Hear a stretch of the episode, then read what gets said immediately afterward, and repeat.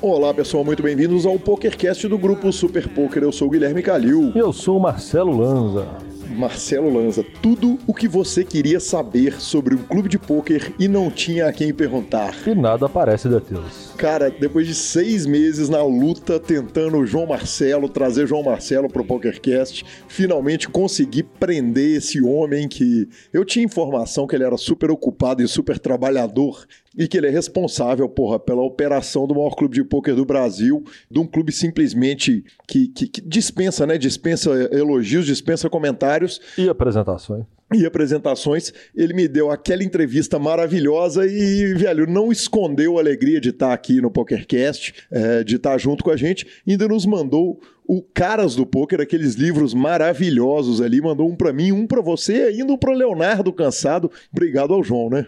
Obrigado ao João Marcelo, Grupo H2, sensacional entrevista. Ah, acho que a turma vai divertir, querendo saber um pouquinho mais dos bastidores do maior clube de pôquer do Brasil, senhor.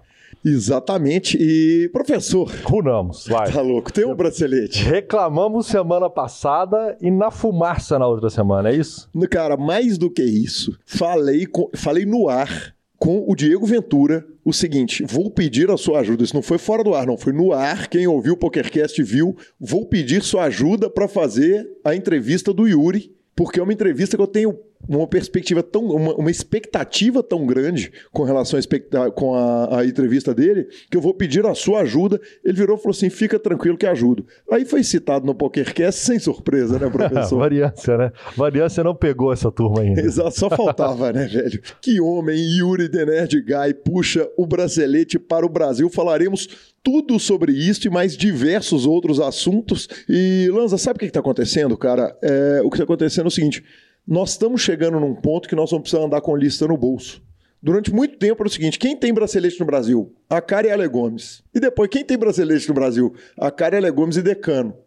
Aí, porra, quem tem bracelete no Brasil? Aí você lembra, porra, Roberli, né, cara? O ano do não profissional. A Cari, Ali, então, bicho, daqui a pouco, meu amigo, você vai parar, vou virar e falar assim: quem tem bracelete no Brasil, Lanzinho, se não te der papel e caneta, você não vai lembrar, meu amigo. Esse é o nosso objetivo, senhor. Essa é a nossa meta. E 2019 é o ano que a gente começa a ter que andar com a lista no bolso, porque tá difícil de lembrar de todos. Ainda, ainda vamos arrumar mais um. Eu acredito. Vamos que vamos. Aí sim, professor Marcelo Lanza. Mas a gente começa lembrando que para ouvir um podcast, Google Podcasts, a Apple tem o seu próprio aplicativo de podcasts. Além disso, Spotify, Deezer, uh, o YouTube, evidentemente. Tá lá no SoundCloud também. Nos indique, nos dê cinco estrelas. E quando for trocar suas fichas, opte pelo Fichas.net, nosso querido Lucão, patrocinador que traz o nosso programa pro ar toda semana. Perguntas, participações, sugestões, promoções e comentários comentários em geral. O e-mail é pokercast.gruposuperpoker.com.br, hashtag superpokercast nas suas redes sociais, Instagram, arroba Guicalil, arroba Lanzamaia e o Twitter Guicalil. E lembrando que...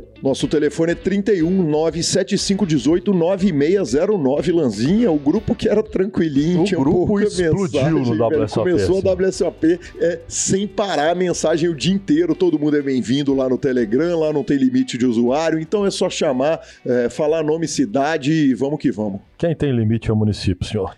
Perguntando, o senhor jogou baralho essa semana? Cara, hum, joguei. Joguei, ganhei, baralho. ganhei um pouquinho. No, ganhou? Ganhei no meu no, no cash game ali, familiar, tranquilinho.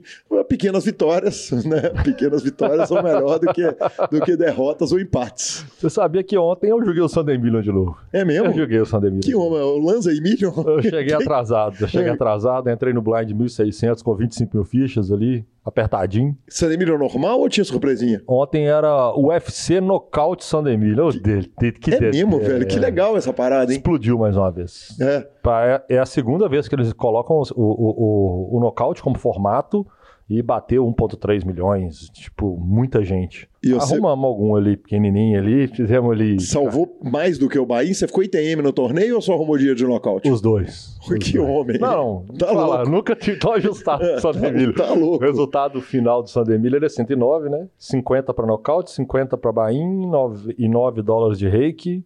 Eu caí em 800, alguma coisinha ali, puxei 147, mais 225 de bounty o negócio. Os bounty são gostosos demais. Dei um azarzinho, cara. Que, que trem gostoso. Nossa senhora. Tá regulando, senhor. Deixa eu te perguntar aí se é a prova de que o amador pode ganhar ou é a prova de que você tá aprendendo a jogar pôquer? Ah, eu não aprendo mais, vai. Ainda mais se for holder. O Omar eu tenho chance de aprender, até porque tem um interesse muito maior de. Eu tenho tesão naquele torneio. Eu acho que eu entro nele aquele negócio, vamos julgar ele, que eu só jogo quando eu tô com muita vontade. Então. O senhor é um monstro bom, no jogo, eu só não podia perder a falinha, Lanzinha. Justo. vamos direto para a nossa WSOP? WSOP Cobertura 2019, parte 35 ou mais. parte 35. É o 35 programa que nós estamos falando sobre ah, tá. a WSOP ah, direto. Realmente, Porque nós começamos em janeiro, começamos né? Começamos em janeiro, quando eles foram soltando o calendário todo quebrado, é verdade. Então já deve ter uns 30 programas que nós lá vamos. Exatamente. E daqui a um mês e meio nós vamos começar a falar da WSOP 2020. Não tem a WSOP Europa. Aliás, ah, nossa aposta não vale para Europa, né? Nossa aposta é só Estados Unidos, correto? Não, é. Você perdeu só nos Estados Unidos. Isso. Depois a gente chega. Quando for a Europa, a gente arruma outra postinha para nós, claro, né? Claro, Então vamos lá. Evento número 34. Mil dólares, double stack, no limit holding. Evento número 34, 6.214 jogadores. Exatamente. Quem ganha foi Joseph Chiang, uh, jogador norte-americano, ganhou 688 mil dólares, Lanza. É, foi o primeiro bracelete da carreira dele, mas você telespectador fã de pôquer deve se lembrar que ele foi terceiro colocado no main event da WSOP de 2010. Leonardo Cansado, nosso eh, advogado e contador das estrelas do pôquer brasileiro, afirmou o seguinte: Joseph Chiong é um dos melhores twitters do pôquer mundial. O Twitter dele é @subaime com dois ou três is, dois só procurar is, né? Joseph Chiong, exatamente, e sensacional. Então, falar de TM brasileiro nesse torneio ficou um pouquinho difícil, então não vou falar nem as posições, vou falar de forma rápida. Caio Rei, Marco Elber, Guilherme Bernardo, Ivone Bento, Pedro Padilha, Aldir Reina, Alexandre Fracari, Mojave, Vinícius Marcos, Gilberto Assis, Vivi, Vivian Saliba, Bruno Severino, provavelmente é o Bruno Foster, é, GM Walter, Cleviana e Johnny Garcia. A partir de 4.500 até 1.490 foi o prêmio da turma. Muito bom. Lança 10 mil dólares, Dealer Choice Six-Handed, evento número 35. 122 jogadores, senhor. Cara, olha que delícia, velho. O segundo Esse colocado desse triste. torneio foi é Sean Dib, que se ganha o bracelete, você me toma uma, é, uma onça, uma a nota onça. de 50, exatamente. Uma onça. Você me tomaria uma onça e o Sean Dib teve na frente ali, brigou ali, cabeça a cabeça, mas quem acaba puxando o bracelete foi Adam Friedman, que fez um feito histórico, né? Ele, ele, conseguiu um feito histórico ali. 372 dias depois dele puxar o bracelete nesse exato evento, ele puxa mais uma vez, back to back, dessa vez arrumando 312 mil dólares. E ele falou o seguinte: claro que significa mais é, esse ano, ser capaz de, de, de, de repetir o, o, feito é uma coisa difícil de acreditar. Então, essas foram as palavras do grande campeão que me economizou 50 realitos. Segunda vez que eu tomo bad beat em HU, só para constar. No passado nós tivemos, esse ano tivemos uma no começo do ano, acho que na Triton, não sei lá qual série que foi, não sei, uma das que a gente apostou. Mas essa hora vai chegar. É, 3 mil dólares no Limit Holding Shootout, evento número 36, 313 jogadores. Exatamente, Justin Bonomo fez mesa final nesse evento, o evento Ten-Handed, e quem puxou o torneio foi David Lambert, norte-americano, 207 mil dólares ele puxou. Falamos até muito desse evento, vale a pena a gente dar aquele, aquele jabazinho interno, né, Lanza? Nós estamos fazendo, eu e, e Vitão, uma live toda terça-feira sobre WSOP, é, as notícias que vão para lá às vezes trombam com a daqui, mas a grande maioria não. Eu guardo alguns tweets para cá, outros para lá. Tem temas que são mais relevantes para o PokerCast, que a, a, discussão cabe mais aqui, outros temas são discutidos lá. Então, fiquem à vontade, quem quiser ir lá ouvir. A cobertura do PokerCast vai continuar completaça, mas algumas discussões de pontos específicos vão lá para a live. Sensacional, senhores. Evento número 37.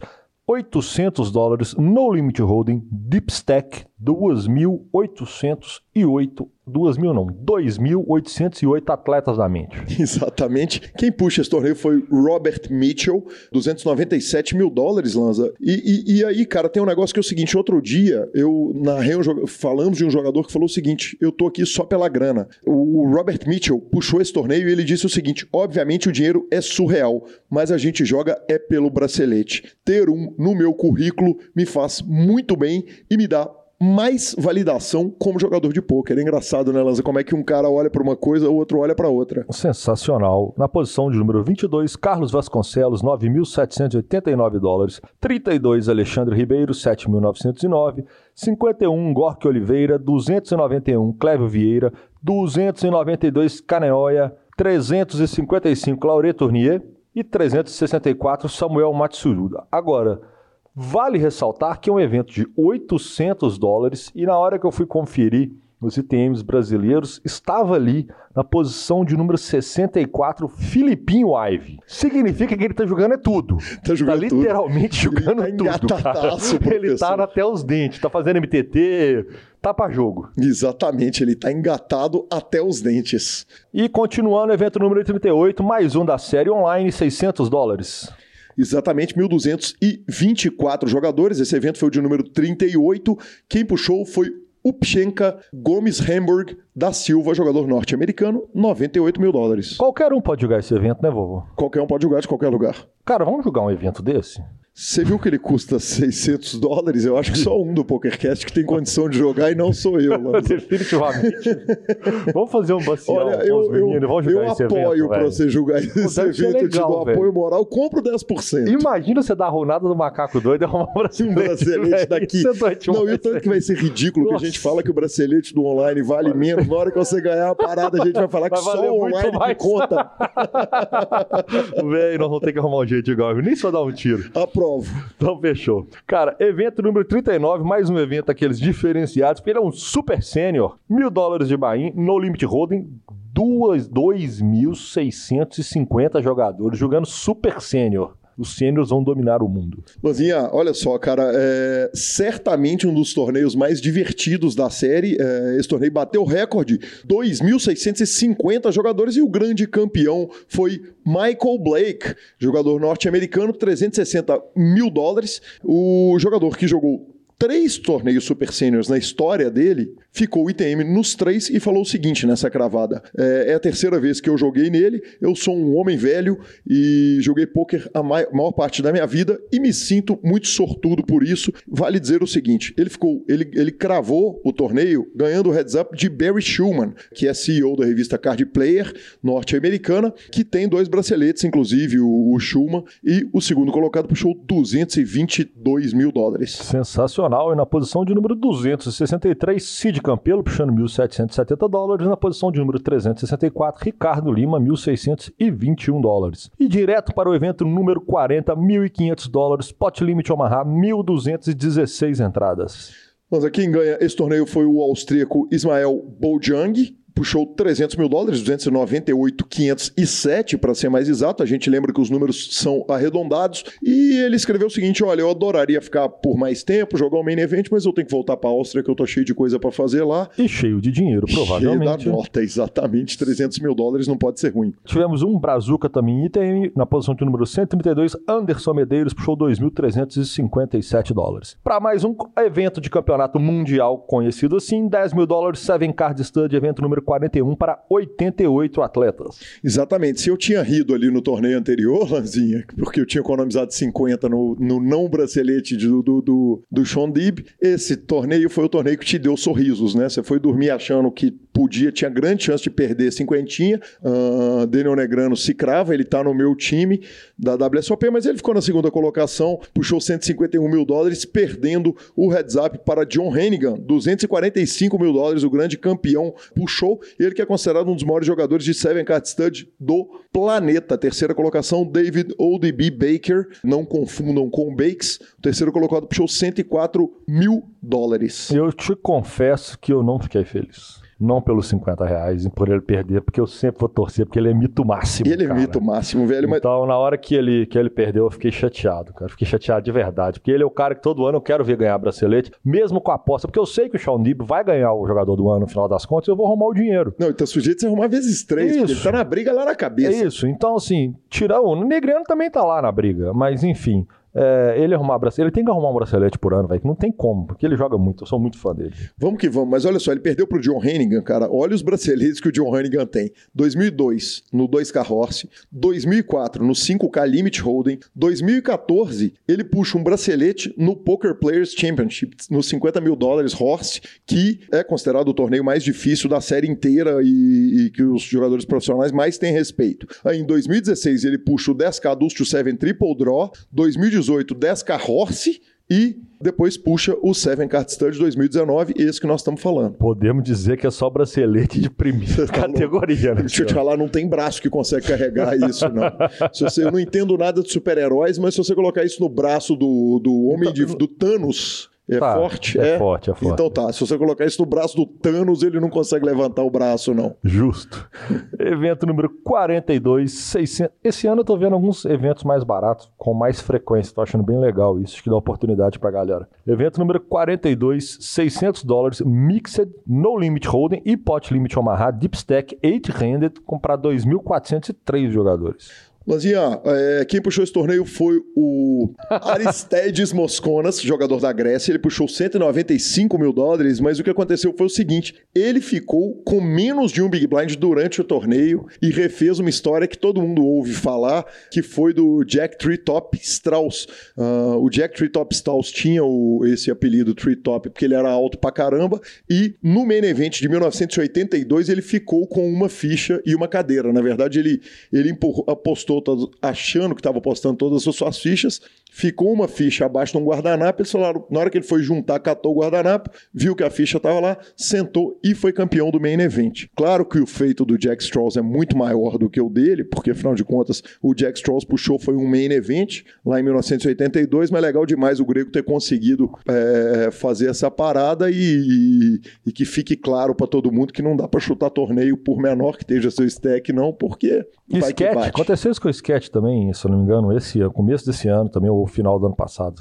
Tem que acreditar até a última ficha, Chip and Chess, senhor. Posição de número 42, Algavi arrumou. Posição de número 98, Algavi arrumou. Algavi. Mojave, na verdade. Minha letra tá tão ruim que eu consegui errar o nome do cara que eu escrevi. Cara, eu, por favor, não corta isso e bota no final. Não deixa isso agora, nessa hora do programa. Ai, que mito que eu sou, senhor. É porque você tá vendo que a, a minha caligrafia não é das Meu melhores, Deus, cara, ainda entendeu? bem que eu sei que tem que ler isso. É, Mojave na posição de número 98 para 1.554 dólares. Posição de número 199, Alexandre Fracari. 167, Diego Gonçalves. 210, Marcelo Giordani. 235, Bruno Foster 294, Vivian Saliba 235, Rodrigo Bernardino, senhor. É o que temos no evento número 42. Pulamos direto para o evento 43, aonde ele começa a aparecer 2.500 Mixed Big Bet para 218 jogadores. Vou explicar aqui é mix, Mixed Big Bet, Lanzinha. É justo. São os jogos que são pot limit ou no limit. Então, os que são autorizados, os que estão os que estão na, na, na, ronda de jogos são Big O, que é uma de 5 cartas,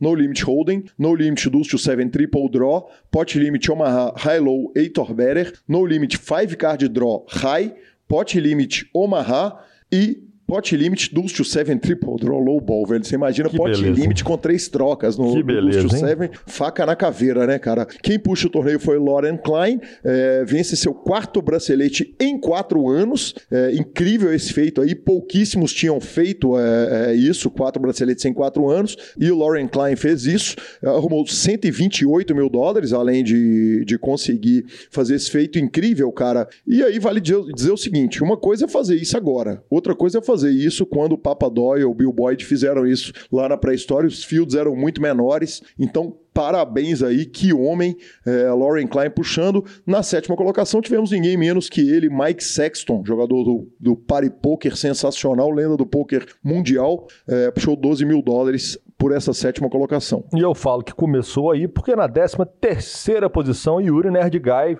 com uma bad beatzinha ali na reta final, puxou 5.800 dólares. Foi aí que já embalado, né? Pegamos embalo. Aí sim. 1.500 dólares no Limit Holding Bounty, evento número 44, 1.807 jogadores. 1.807 jogadores, te corrigindo. Uh, quem puxou esse torneio foi Azimoshi, jogador de Israel, puxou 254 mil dólares. Ele que já tinha dois braceletes, Marcelo Lanza-Maia. Evento número 2 da WSOP Europa uh, no Limit Holding Six-Handed Em 2014, ele puxou 82 mil dólares, perdão, em 2018 e em 2014, no evento número 55 da, da WSOP norte-americana, 1.500 no Limit Hold'em, ele puxou a primeira colocação para 582 mil dólares, então terceiro bracelete do jogador de Israel. Bom, brasileiros com ETM. Vou acelerar também porque a é, galera, a galera andou tá pegando. crescendo. Vamos que vamos. Tiago Macedo, Rafael Oliveira, Pedro Madeira, Fernando Viana, Victor Sbrissa, Marcelo Azevedo, Vinícius Moraes, Matheus Rosenberg, Pablo Almeida e Marcelo Jordano são os brasileiros em ITM. Começamos em 7,900, ali no 19 lugar sofrido, e terminamos lá no final em 252.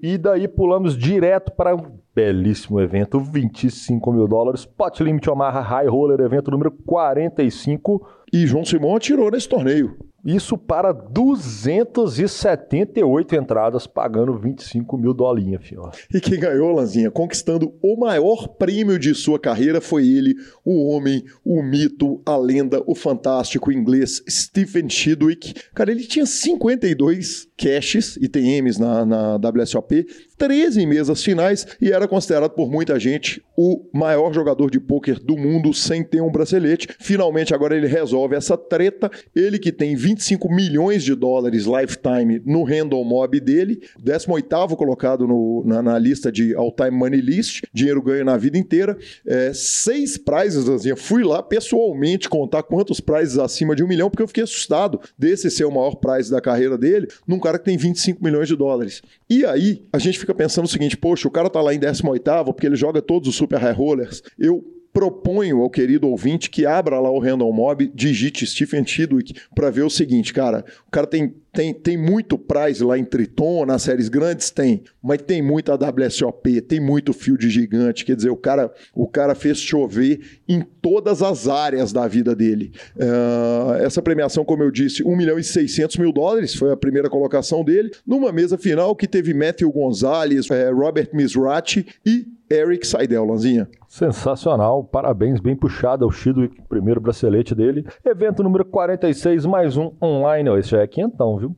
Exato, tá, melhorando. Tá melhorando. No Limit Holding Turbo Deep Stack para 1.181 jogadores. Exatamente, jogador profissional Grinder de New Jersey bateu esse field de 1.181 entradas. É o Den Centerfielder Lupo puxou 145 mil dólares,Ãozinha. Vale ressaltar que Felipe Morrave Ramos ficou na 17 posição para 5.248 dólares. Que homem é Felipe Mojave, já tô com saudade dele, com vontade de trazer ele para cá de novo, contar como é que tá a vida de casado. Justo, senhor.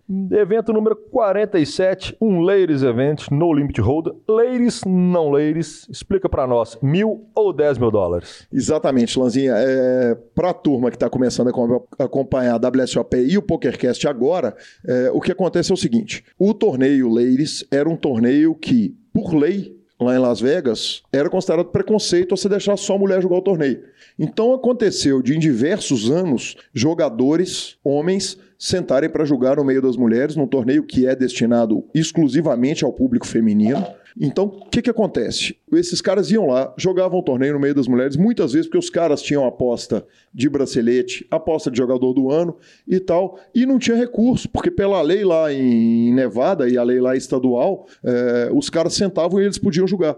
Então, a WSOP teve uma ideia brilhante, provavelmente, ou algum player teve a ideia e deu a ideia para a WSOP, falou o seguinte: homem que quiser jogar, vocês são bem-vindos. Só que o torneio tem dois preços: ele custa mil dólares para mulher e 10 mil dólares para qualquer homem que quiser entrar é, no torneio. Então, com isso, eles conseguiram resolver esse problema. Hoje em dia é muito raro aparecer algum homem disposto a pagar 10 mil dólares, até porque o EV é muito negativo de fazer isso aí. Lembrando que eu esqueci de falar, e é muito negativo, porque hoje em dia nós tivemos 968 inscrições. Quer dizer, não é mais um eventinho de 50 inscrições, só que os caras iam para bracelete. Para inventar, para enfrentar mil mulheres para julgar, a gente não dá conta de enfrentar uma, vamos enfrentar mil, senhor. Exatamente, né? É, nós que somos aqui um grupo, né? O PokerCast é um grupo de, de, de apresentadores. Volta e meia, Leonardo Cansado está aqui junto com a gente. E volta e meia, a melhor jogadora de nós quatro está aqui, que é a Gabriela Belisário, né? Então, o PokerCast é a prova viva, né? Exatamente. Cara, quem ganhou esse torneio foi a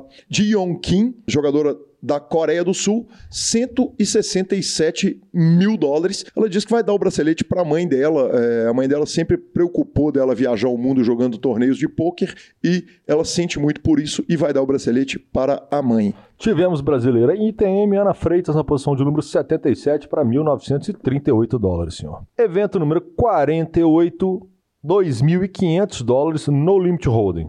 Lanzinha, 996 entradas. Quem puxou esse torneio foi Ari Angel. Uh, ganhou seu primeiro bracelete na WSOP, 427 mil dólares. Ele puxou. E, cara, o... Polêmica, né? Exa polêmica. Exatamente. Polêmica. Breaking news. Breaking news. Ele ganhou o heads up do jogador Melonho, Pablo Melonho. Inclusive foi chefe do nosso querido amigo Gansão. Gansão, aproveita essa citada, regula a conta e arruma uma nota, véio. Vem visitar a gente aqui no, no, no, no, nosso churras, que você é muito bem-vindo, tá fazendo falta aqui em Belo Horizonte. E, cara, o Melonho, que puxou 264 mil dólares, diz que foi uma coisa absolutamente irritante. É, a ação chegava nele, ele pensava 40 segundos em todas as ações, independente dele foldar. Já vem vindo reclamação dos jogadores que jogam high rollers da nova geração, uma, uma parte da injustiça seja feita, não é todo mundo, mas uma parte dessa galera do GTO aí pensa o tempo, pensa muito, gasta muito tempo. Estraga a experiência, né? Estraga. É desagradável, deve ser muito desagradável. Eu acho que tem limite para tudo e bom senso tem para tudo. Lembrando que a WSOP não usa time bank ainda, né? Acho que agora na verdade, já passou da hora de usar, onde você está se usando isso em todos os lugares do mundo. Mas mesmo com time bank, você tem ali 30 segundos para pensar por ação sem gastar time bank. Então eu acho que. Vamos, polícia.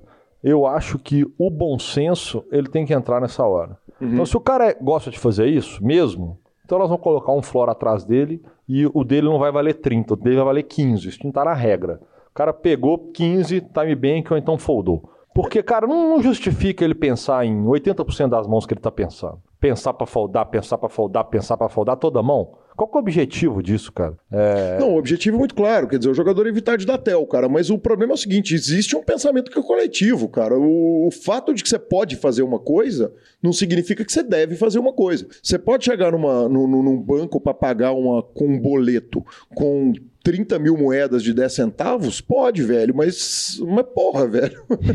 né? Vai ter alguém que vai estar ali atrás de você na fila do banco. É desagradável. Então, é, exatamente. Então é, é, não pensar no outro aí e que ele corrija isso para o futuro, não que a gente tenha nenhum indício de que ele vá fazer isso. Exato. E pelo jeito a torcida é, teve bastante torcida a favor, né? O baralho não é justo, mas, né? Perdeu, né, brasileiro? Vai que pá! Foda-se. Segue o jogo. Marcelo Jordano, posição número 67 para 5.500 dólares. Posição de número 98, Gustavo Camei para 4.147 dólares. E direto para o Campeonato Mundial de Limite Dust 7 Low Ball Triple Draw, 10 mil dólares. Evento número 49 para 100 entradas. Au! Grande campeão. Eu tô rindo aqui pelo foda-se que o Lanza soltou ali no meio da frase. o grande campeão foi Luke Schwartz, jogador inglês que já teve uma quarta colocação no 50k Horse. É, ele puxou 273 mil dólares, batendo George Wolf na segunda colocação, que puxou 168 mil dólares, Lanzinha uma bela premiações para os atletas. Lembrando que o evento número 50 Mostresec ainda está em andamento. Vamos para o evento número 51. E é o chegada evento a hora. de número 50. Que rufem os tambores, senhor. Exatamente, Marcelo Lanza Maia. Ontem, enquanto eu via nosso amigo, nosso colaborador Gustavo Eronville, o homem de Eron News, né? Agência de News. notícias que manda notícias para nós. Enquanto eu via ele tocar aquele axé de raiz, é, o Brasil fazia história mais uma vez na WSOP, professor. 2.500 dólares. Mixed Omaha High-Low Error Better, 7 Card Stud High-Low Error Better, evento número 51, 401 entrada. Ele, Yuri, não vou falar o sobrenome, The Nerd Guy, puxou a tampa, senhor. Exatamente, 213.750 dólares.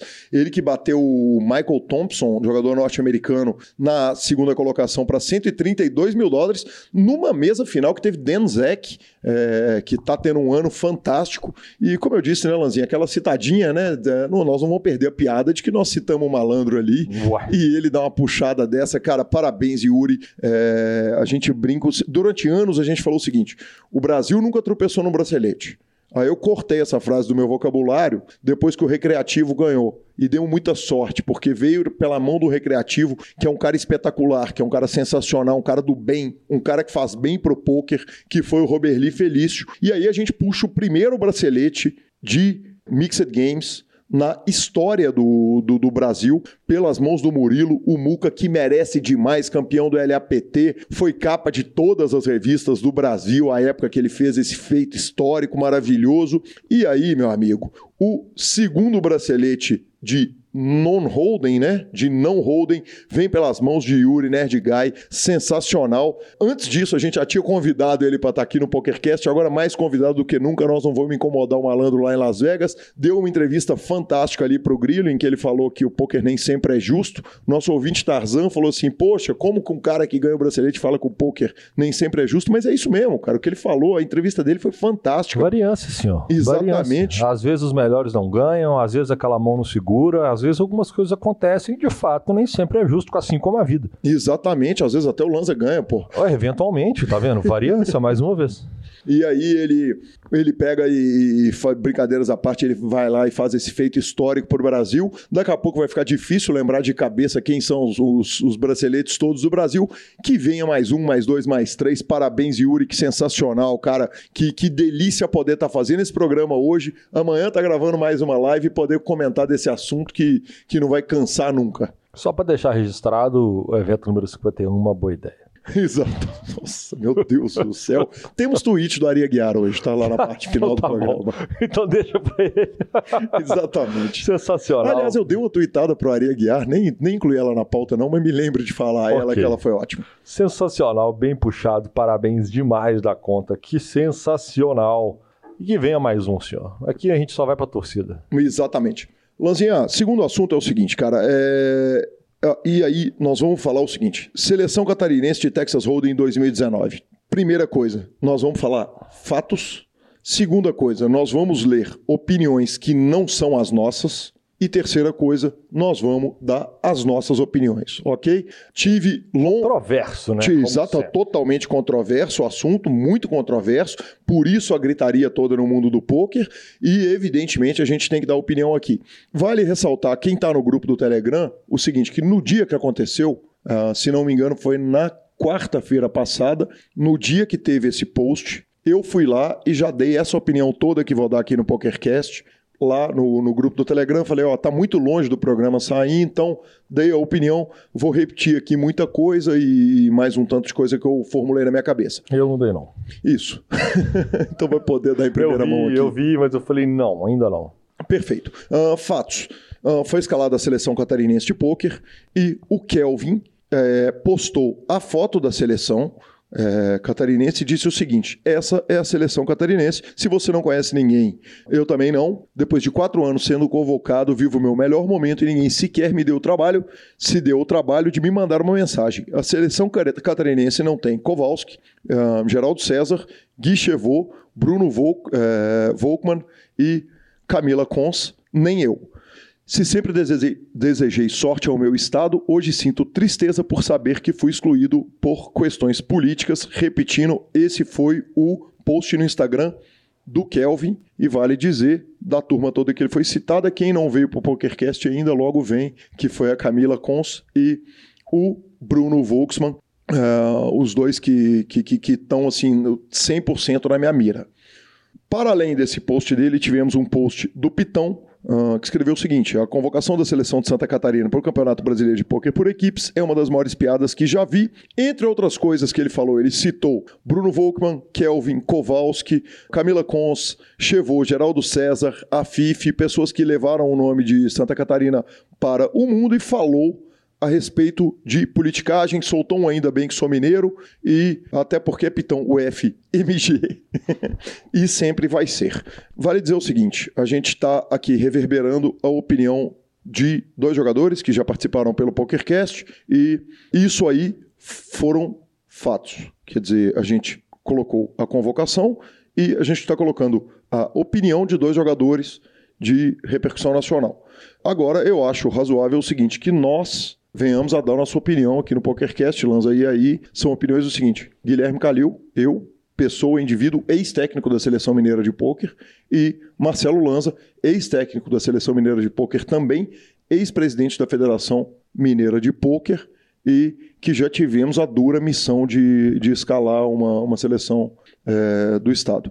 Lanza, eu vou te pedir a licença para que eu seja o primeiro a dar opinião, até porque eu já falei lá no PokerCast o seguinte: o argumento deles de que a seleção tem que representar o melhor do, do Estado, e aí eu não tive a, a chance de conversar com o Kelvin, não tive a chance de conversar com o Pitão não tive a chance também, não é, é, é, corri atrás do presidente da, da federação de lá ou dos jogadores da, da seleção de lá. Enfim, a gente está repercutindo o post de dois jogadores e dando opinião em cima dos fatos que sabemos. O que acontece é o seguinte: eu entendo o argumento de que a seleção tem que representar o melhor do Estado. Entendo o seguinte: eu não conheço os jogadores que estão na seleção de Santa Catarina e não tenho capacidade de avaliá-los tecnicamente não tenho capacidade de avaliar se esses jogadores são ou não melhores do que os jogadores citados nos dois posts que geraram a polêmica inteira, especialmente o post do Kelvin, que deu um barulho enorme na mídia nacional, em todos os grupos de poker, inclusive lá no grupo do PokerCast. O fato é o seguinte: promover poker no Brasil não é fácil. Já foi brutalmente mais difícil, muito mais difícil do que é hoje, mas promover poker no Brasil hoje, ao, é, ao vivo, não é brincadeira. O que eu entendo é o seguinte, que a seleção ela tem que ter os melhores do estado, mas eu acho que virar de costas para quem frequenta o poker no estado, para quem prestigia o poker no estado de Santa Catarina, ou de Minas Gerais, que seja, ou de São Paulo, seria injusto. O poker, é, muitos jogadores começam no poker online, mas muitos jogadores começam a jogar poker frequentando os clubes. Então é o seguinte: cuidar de uma federação é uma tarefa ingrata, muitas vezes feita a troco de nada, muitas vezes feita a, troco. A troco. Evidentemente, muita gente é presidente da federação porque tem o interesse de promover um negócio que tem, tem interesse de promover um clube que tem, mas o seguinte, ele pode tranquilamente promover sem estar ligado à federação. Então é o seguinte, eu acho que o certo, o ideal é o misto. É o seguinte, pega as pessoas que frequentam o poker do estado e dividem com os grandes jogadores do poker online e com os grandes jogadores que rodam o circuito todo nacional. Quando eu fui técnico da seleção mineira, minha vida foi brutalmente facilitada porque o presidente Fábio Issa, quando me convocou, colocou o seguinte: campeão mineiro e campeã mineira, ou líderes do ranking, não lembro o que, que era no ano, já vão naturalmente. E quem foi no meu ano foi o Fábio Issa como critério masculino e Gabriela Belisário como critério feminino. Mas acho o seguinte: é muito difícil, é uma pena que no estado feito Santa Catarina se tire jogadores do nível dos que forem citados aqui e façam só por um critério. É, só por critérios de ranking então, essa é a minha opinião a respeito disso. O microfone do PokerCast está aberto a quem quiser vir aqui falar. E como eu disse, tudo isso que eu falei é apenas opinião de Guilherme Calil, jogador de poker e ex-técnico da seleção mineira. Ah, vamos lá. Critério é critério, cada um tem um, a gente acaba tendo que respeitar.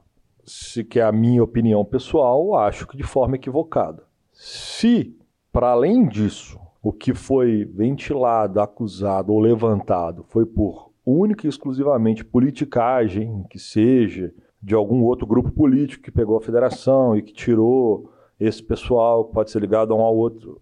Enfim, pior ainda, porque aí o Estado perde de fato. Porque, independente de qualquer coisa, igual você falou, muita gente começa jogando nos clubes e tem sim que fortalecer a federação. É muito difícil, é muito árduo esse trabalho mas o poker, como qualquer outro esporte, vive de ídolo também. Então, não só disso vive um estado e não só vi, disso vive um esporte. Quer dizer, muita gente que daquele estado, que tem proximidade, que vê os caras que estão lá no topo, esses caras se espelham neles.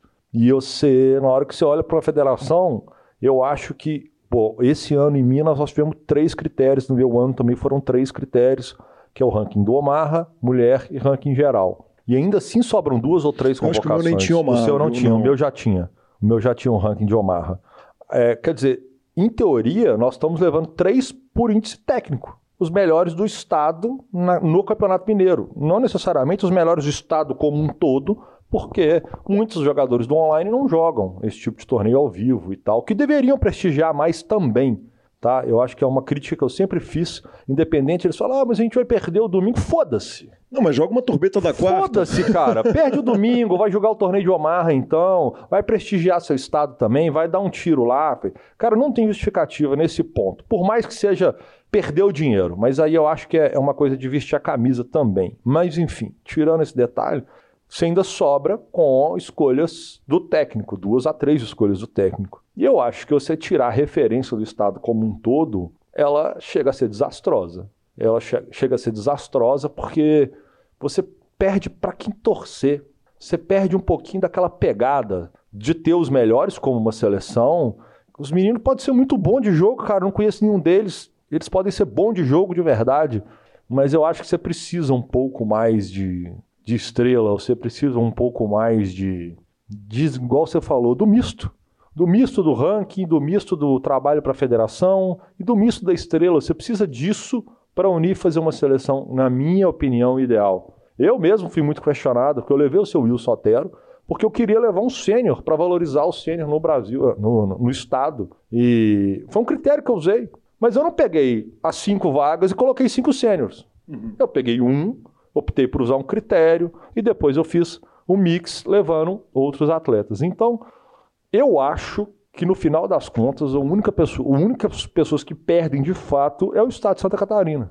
É, os meninos vão ser muito criticados. Se os meninos chegarem lá e forem e perderem, vai ser só um, um, um enxurrado de eu falei. Cara, a barra deles vai ser pesada. Então, eu acho que assim, se eles não têm nada a ver com isso, que a turma de Santa Catarina que torça para os moleques chegar lá e jogar o baralho e ser feliz e tirar foto e voltar e discuta as questões políticas com, com quem tem que ser discutida, porque eles também, se não tiverem culpa, não tem culpa de estarem ali. Uhum. Então, se eles não participaram de nenhum tipo de coisa, eles têm mais aqui lá vestir a camisa da seleção, que é um torneio do caralho mesmo. É um torneio sensacional, sim. E boa sorte a todos. Mas eu acho que Santa Catarina perde, sim. De fato, ela perde, perde bastante. Lanzinha, demos as nossas opiniões. Qual a chance de, de, de, de, de 0 a 10? Qual a chance da gente tomar porrada? 12 ou 13?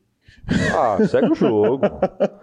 Enfim. Pô, a gente pega o microfone aqui todo dia para falar. É, mais uma vez, a gente, a gente vale lembrar o seguinte: a gente está dando opiniões pessoais, sem conhecer é, os é, jogadores, é, e torce as... pelo sucesso, pelo sucesso do campeonato. Porra, que é um campeonato que nós já fomos técnicos e torce pelo sucesso da seleção de Santa Catarina.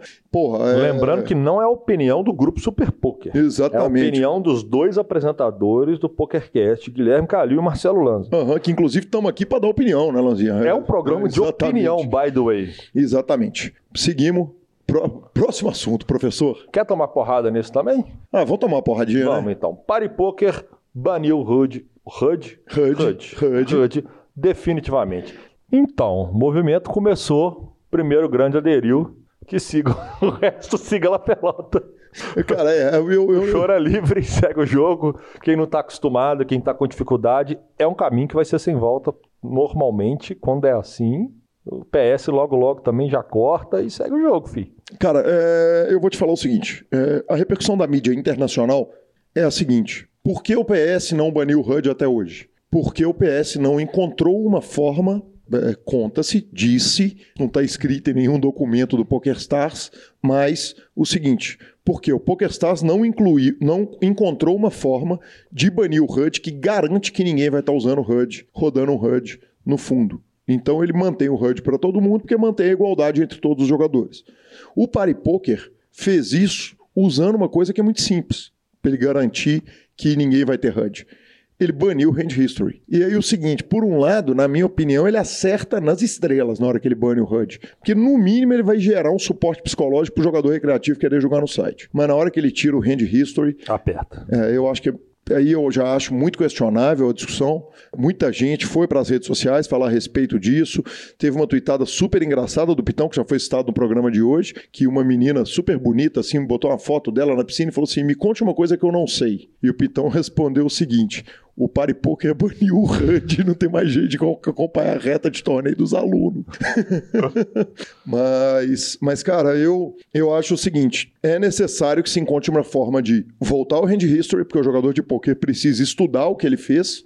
É, acho que, não, não ter o HUD. Exato. Tem que conseguir fazer isso de uma forma tecnicamente mais sensata. Vamos Exatamente. falar assim, porque o Hand History é uma ferramenta muito bacana, inclusive de estudo mesmo. Exatamente, até para pegar algum tipo de problema no, no, no, no, site, quer dizer, quando aconteceu os problemas do Ultimate Bet, lá na pré-história do poker, isso aconteceu exatamente por causa de uma coleção de Hand History gigante, que eles conseguem enxergar algum desvio padrão ali, né, até para avaliação do RCG, que é o Random Card Generator, né, o gerador de carta randômica do site, é, é necessário que se tenha essas informações todas para poder avaliar. Menos mal quando esse tipo de coisa acontece pela mão de um site do tamanho do PariPoker, que tem condição de avaliar se está tendo alguma coisa esquisita acontecendo no site.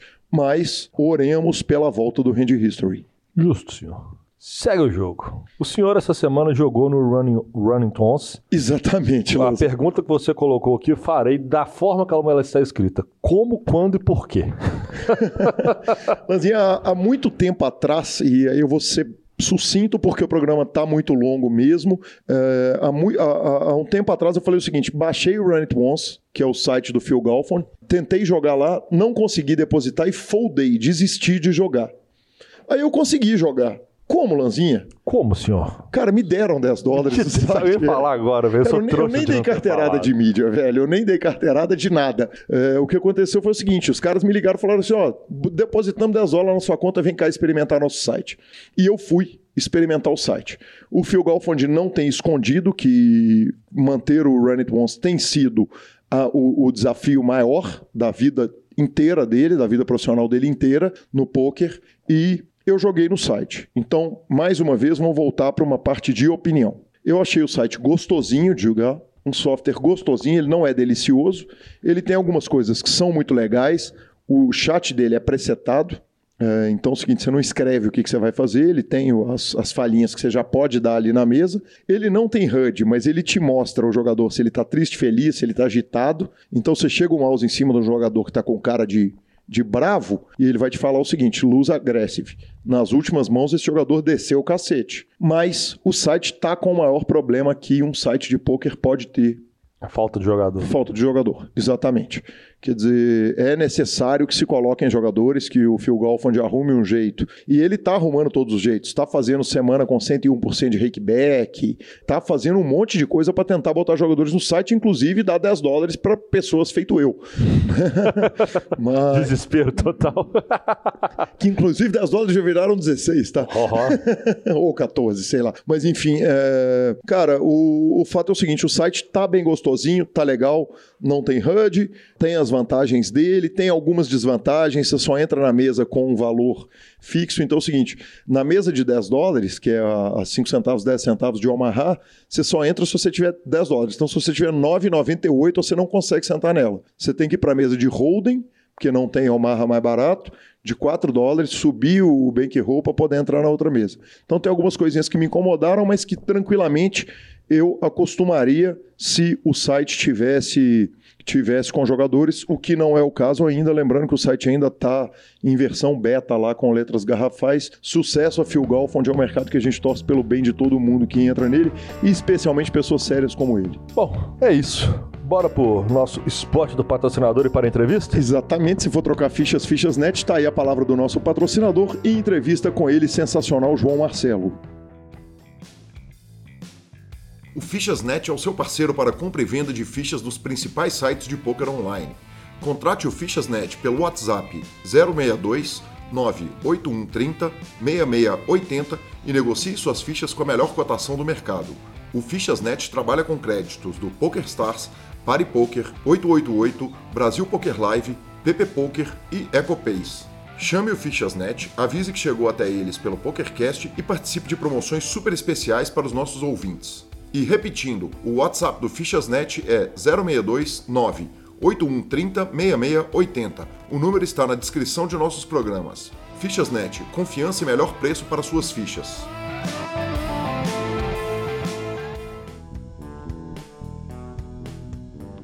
É isso aí, voltamos com a entrevista do nosso PokerCast. É com grande satisfação que recebo aqui João Marcelo. João, é, de que, que eu te chamo? De, de, como função? Como função? De administrador do H2, eu acho que é uma boa uma boa nomenclatura aí.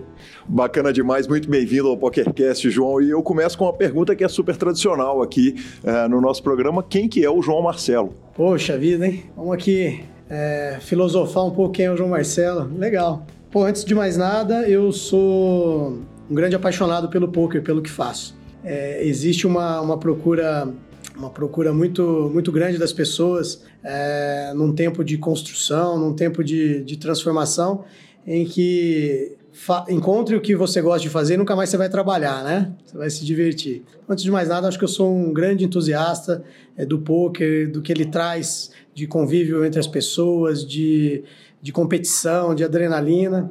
É isso aí. Do mais, eu acho que eu sou uma pessoa muito simples, de vida simples, de costumes simples. Sou uma pessoa muito família, adoro estar com filhos, com os amigos, é, em volta de uma boa mesa, de uma boa comida. Coincidentemente, hoje está aqui do meu lado, nessa sala aqui, a minha mãe. É, eu brinco que eu ensinei ela a cozinhar, mas nossa, a vida toda vi meus pais se reunirem em volta da mesa, sempre uma celebração de momentos especiais entre família.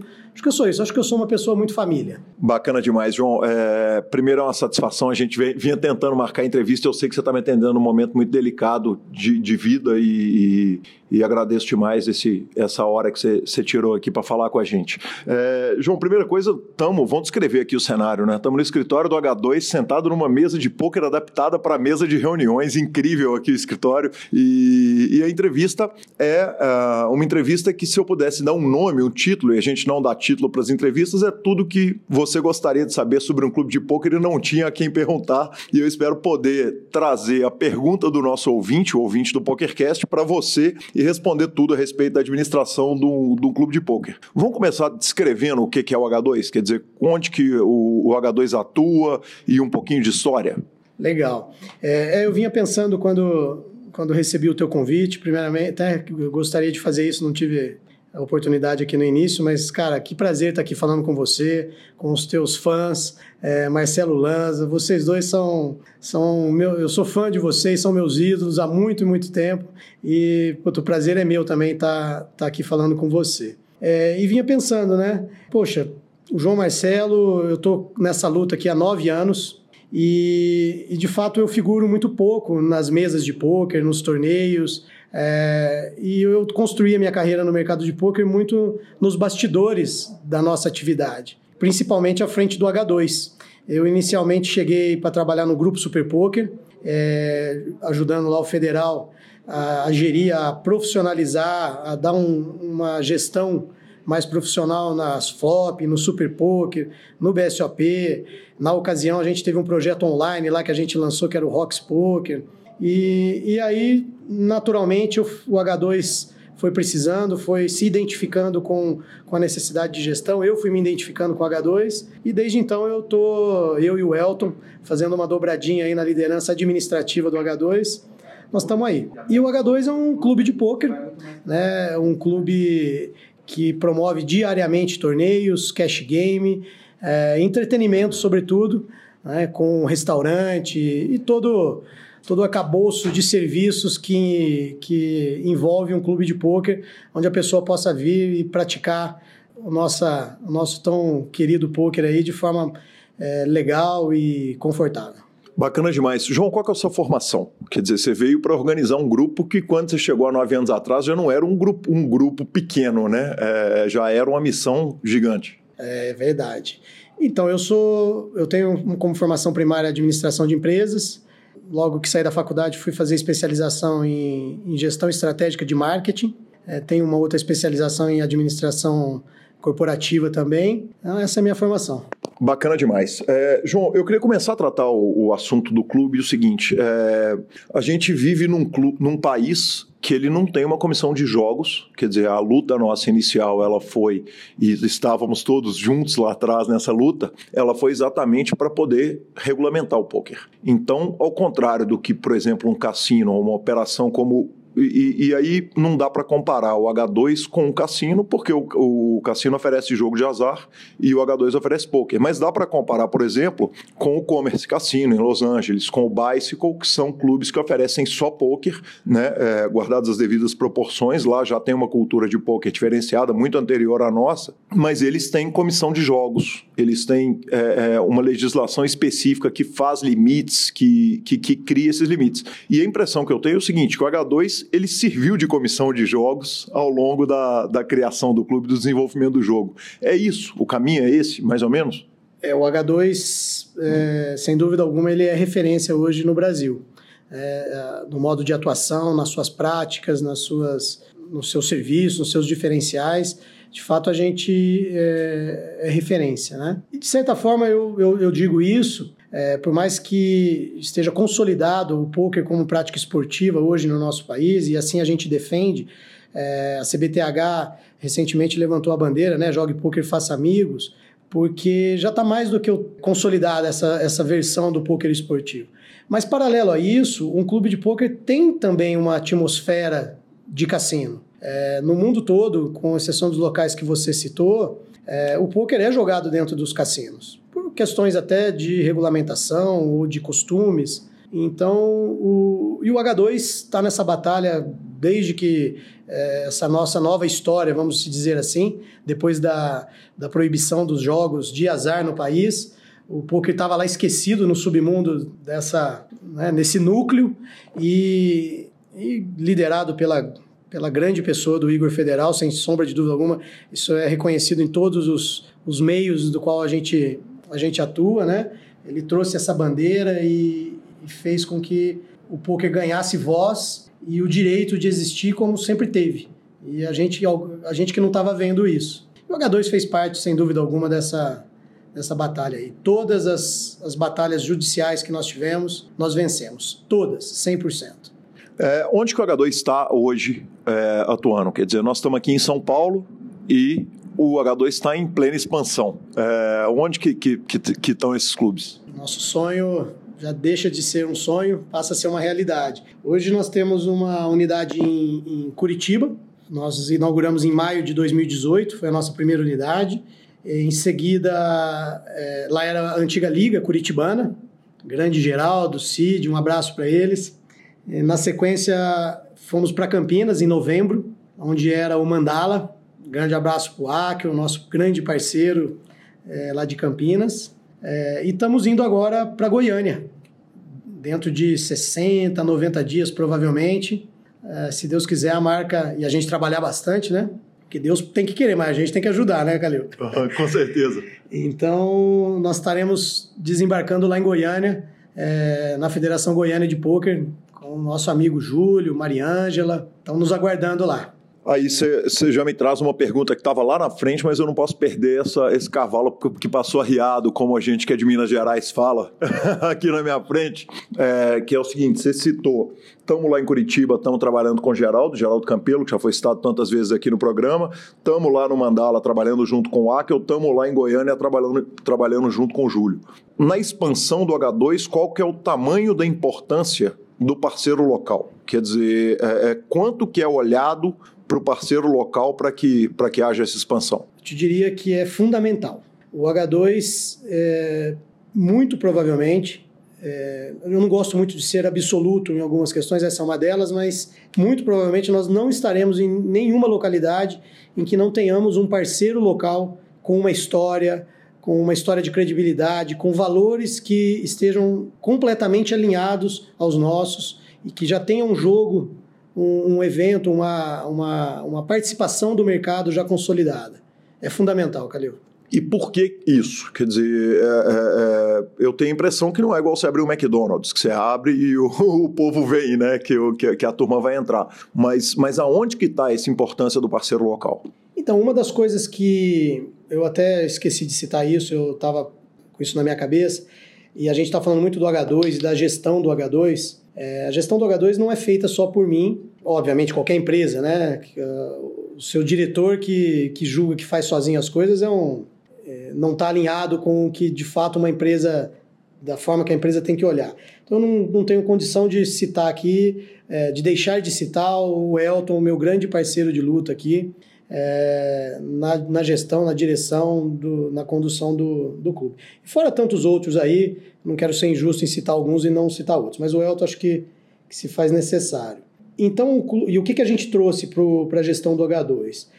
Foi mostrar para o mercado e para nós mesmos, né, para as pessoas que na, na ocasião o H2 ele data de 2006. Eu e o Elton chegamos no H2 em 2011, final de 2011, em que as premissas dos, de, de administração, de gestão, elas não só cabem, como elas são fundamental, fundamentais para a gestão de um clube. O, o clube de poker é um negócio, ele tem que ser gerido com com gestão de marketing, gestão de pessoas, gestão financeira, gestão da governança, gestão jurídica, gestão contábil. Ou seja, todas as áreas de uma, de uma empresa são específicas à sua, à sua, à sua área de atuação. Uma padaria, ela tem que ser especialista em farinha, em, em, em assar os pães, os bolos, os doces, né? Uma concessionária de carro tem que ser especialista é, na, na, produção, né, a, a, indústria automobilística, enfim, podia citar aqui N, N atividades. E o poker não é diferente disso. Então, é, dentro das especificidades necessárias para uma boa gestão e condução de um clube de poker, está o profundo conhecimento da operação, de como se faz, de como se faz direito, de como se faz com qualidade, né, como se faz com credibilidade. É, e você é um dos grandes conhecedores, né? E com certeza eu te coloco na galeria dos que mais conhecem poker no, poker no Brasil. É, você sabe o quão difícil é você gerenciar um torneio ou as mesas de cash game, o quanto que ali é, parece muito simples, né? Eu compro ficha, vendo ficha, jogo, é, mas o quanto que tem ali por detrás de mecânica, de logística, para que isso tudo, credibilidade, é, transparência, que a emoção, que as regras, que tudo isso se consolide, né?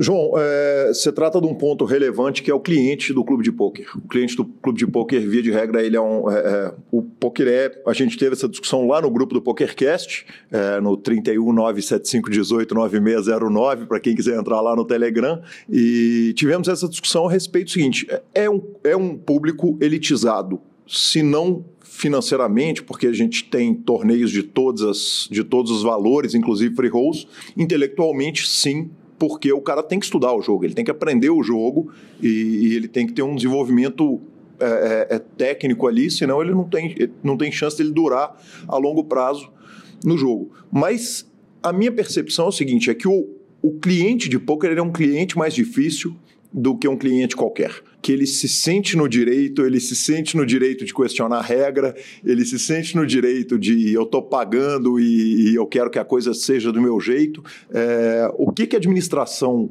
do como que você trata isso, por exemplo, com o seu gerente, que é o cara que está no corpo a corpo, no que diz respeito a esse cliente, que muitas vezes é um cliente que é a estrela do jogo, é o jogador que ele é mais que é, que é mais recreativo, que, que, que joga caro, que o jogo é formado em torno dele. É, é, é qual que é a filosofia que o H2 tem a respeito dessa, desse lidar com esse cliente tão difícil? Bom, primeiro que o cliente é, é o rei. Uhum. Né? O cliente é o nosso motivo é, a gente faz tudo para que aqui tenhamos clientes. E se, e se aqui tiver cliente, cliente satisfeito, cliente valorizando o que a gente entrega, é, muito provavelmente a nossa empresa ou qualquer empresa será bem sucedida. Isso é mais uma premissa que se aplica a qualquer tipo de negócio. E no poker também não é diferente. É, eu acho que essa visão. Mas o jogador de pôquer ele não se sente mais rei do que ele devia às vezes, não? Ele não acha. Eventualmente você não tem um jogador que, além de rei, ele acha que ele é o imperador, ou que, ou que, ou que ele pode mais. Poxa, Calil, eu, eu acho que isso é mais uma lenda do mercado do que de fato é. Clientes, eles são feitos, eles existem é, para serem tratados de formas diferentes é, não do ponto de vista é, de valor humano, mas e sim de valor é, realmente de negócio. Então, o, o cliente que te traz um resultado muito maior do que outro, ele pode ter privilégios, não o respeito. O respeito exclusivo de valores humanos ele tem que ser o mesmo. Eu te respeito, eu estou aqui para te atender, é, te encantar e que né, eu tenho algo que te interessa, que é o poker. Você tem algo que me interessa, é consumir no meu negócio. Então, é, eles são feitos para tratar diferente. Inclusive, para eu pedir para esse cliente não ser meu cliente. Quando ele não entende as minhas regras, os meus valores, é difícil você mandar um cliente embora. Mas isso acontece. Né? Você tem que pedir desculpa com elegância e dizer: olha, o que eu tenho para te oferecer não serve, porque o que você está me oferecendo não serve, que é essa postura. A gente tem pouquíssimos, para te falar, nenhum problema, mas pouquíssimos problemas com, com essa postura.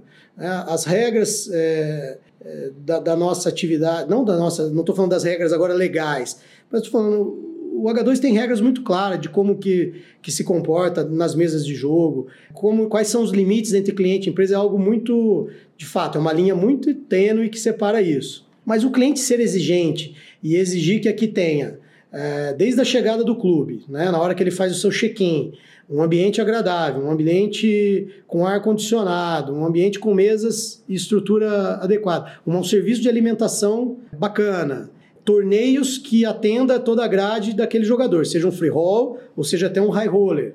Ou seja, eu tô, tô fazendo tudo, e, é, e isso é a lei do marketing, né?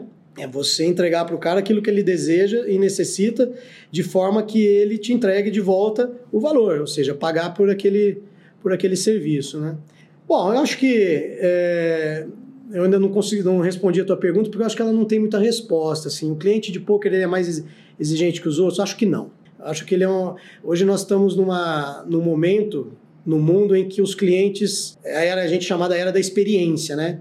Então, o cliente está reclamando em qualquer lugar que não consiga atender ele é, no que ele espera, né? no que não supere minimamente as expectativas dele. E ele exigir o, o que ele veio buscar, o que você prometeu, porque muitas vezes as empresas erram nisso, né, Calil? Elas prometem uma coisa nas suas declarações de, de valor ou promessas de, de valor, ou seja, eu não posso sair anunciando que venha no melhor clube de pôquer do Brasil e não ser o melhor clube de pôquer do Brasil. Perfeito. É... Aí um cliente vira e fala o seguinte: é um clientaço é... disposto a sentar, que o jogo sempre vai formar em torno dele, um ótimo cliente, um cara bacana que todo mundo adora ele e tal. E ele vira e fala o seguinte: hoje eu quero jogar uma rádio sete cartas porque acho que o jogo tem que ser formado com quatro jogadores, cada um recebendo sete cartas. Eu quero usar três na mão e duas na mesa para citar um exemplo extremo. Perfeito. Quer dizer, onde que está o limite para esse ótimo cliente? Porque uma coisa que você colocou e que é, é difícil é o seguinte: clientes diferentes são tratados de formas diferentes. É de uma cultura muito específica do jogo. Né? Isso é, não acontece, por exemplo, no, no restaurante. Teoricamente, no restaurante, até na, na, cultura de restaurante mais, mas numa loja, por exemplo, ou no, não, mas, comércio. Não, mas mesmo no restaurante, é, se você frequenta três vezes, pelo menos três vezes ao mês, um restaurante de alto padrão, porque já que você, você citou aí, de fato é, o, o cliente de poker é um cliente, se você puxar o perfil é, demo, né, demográfico dele, você vai ver que sim, ele é um cliente de uma classe é, financeira mais, mais alta, ele tem mais acesso a mais cultura, mais educação, porque uma questão implícita do poker é a questão de você ter dinheiro para jogar. jogar. Então, ele é de fato um cliente que tem uma necessidade de, de serviço talvez mais sofisticado do que um serviço de classes mais baixas. Mas um restaurante, então, voltando ao exemplo, de alto padrão. Eu frequento um restaurante três vezes por mês. É, poxa, pode ter certeza que eu vou ter um privilégio de, rece de receber a reserva de uma mesa diferente de um cliente que está chegando pela primeira vez. Isso não quer dizer, né, é, é importante deixar claro, que eu não receba o meu cliente que está vindo aqui pela primeira vez de forma é, calorosa, carinhosa, é, tentando impactar, tentando surpreender as expectativas dele. Acontece que eu vou tendo relações com o meu cliente que vai favorecendo algumas, algumas questões. Então, esse cliente que você está citando aí de Omaha Sete Cartas, se fizer sentido para o clube, se for uma tendência que agrade a maioria, uma, uma, maioria não, mas que agrade uma, uma parcela dos clientes que faça sentido, o H2 nunca teve problema de olhar para isso.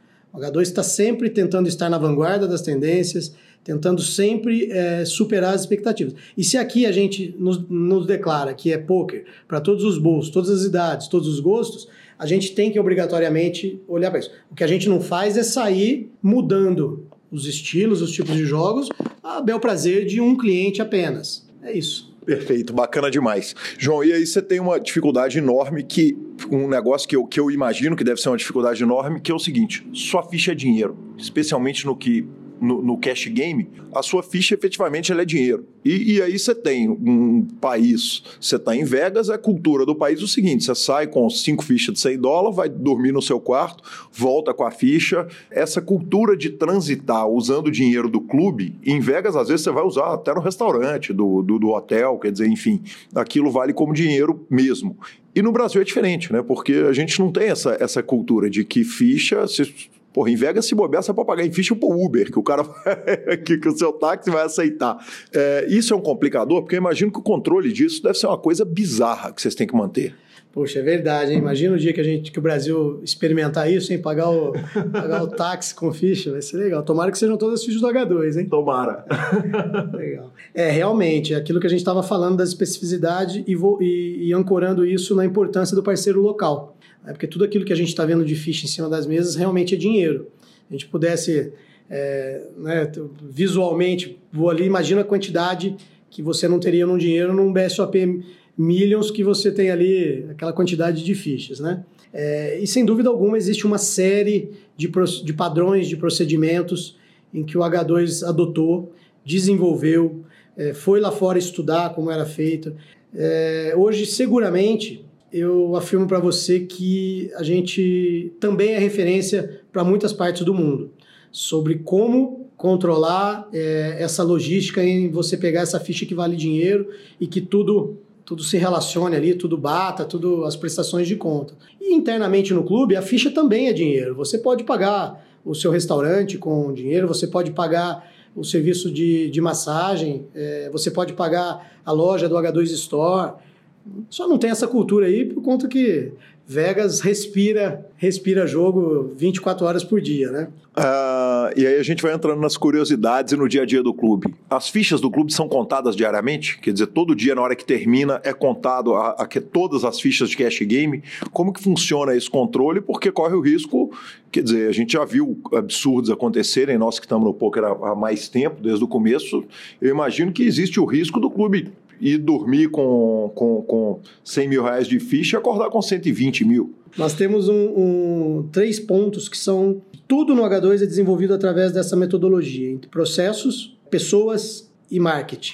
Então, é, e, e, tudo isso para trazer o quê?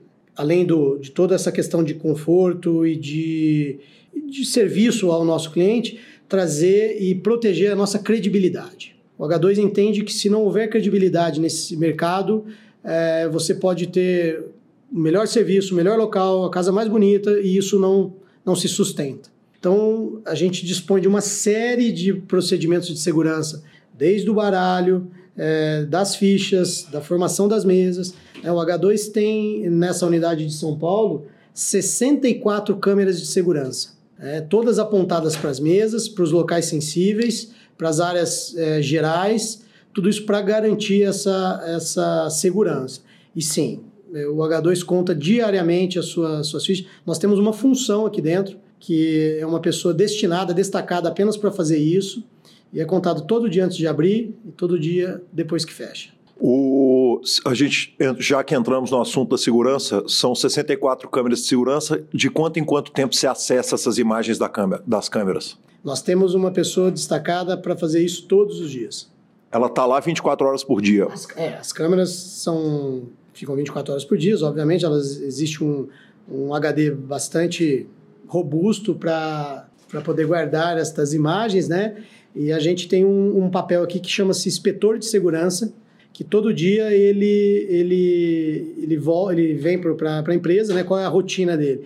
Ele vem, abre as câmeras, é, identifica, pega três, quatro dealers é, vê a história dele atuando, é, vê o caixa trabalhando, vê as movimentações de mãos é, na mesa e qualquer é, situação suspeita, a gente vai lá, olha, é, olha mais profundamente, mais de perto, é, tudo isso para garantir a segurança. E fora qualquer dúvida que se tenha no jogo, a qualquer momento, o nosso sistema aponta, vai lá, os, os gerentes, os diretores de torneio, é, rapidamente vão lá, puxam na câmera e se resolve essa, as, os impasses que acontecem. Acontece às vezes, né? Do cara, pô, achou que pagou uma mão errada pro outro, puta, mas eu ganhei, o dealer recolheu, recolheu as cartas, coisas corriqueiras do dia a dia, mas que são absolutamente todas resolvidas aqui.